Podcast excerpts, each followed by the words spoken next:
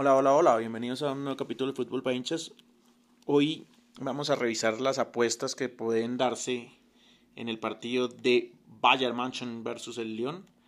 Eh, realmente no hay muchas apuestas con valor, como decimos.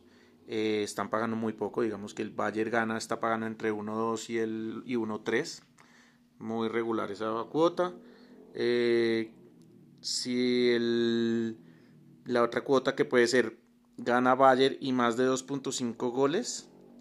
Está pagando 1,50 y 1,5, 1,7 dependiendo de la casa de apuestas.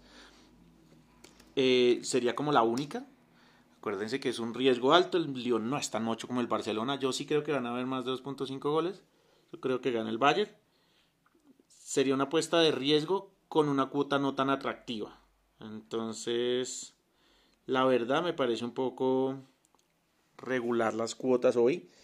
Revisemos también cuotas de qué pasaría si marca Lewandowski. Digamos, durante el partido dice que paga 1,35. También está muy bajito. El único que está pagando bien es Thomas Müller eh, o Nabri. 1.95 paga Nabri y Thomas Müller paga 2.30 si hace gol, alguno de los dos. Pero ya son mucho riesgo. Nabri no es un goleador que todos los partidos meta gol. Müller puede que sí. Entonces, no sé, o sea, no veo una apuesta clara, fija. Yo la más segura, digamos, es que gana Bayern Múnich y hay más de 2.5 goles. Sería lo único así como viable para hoy. ¿Listo?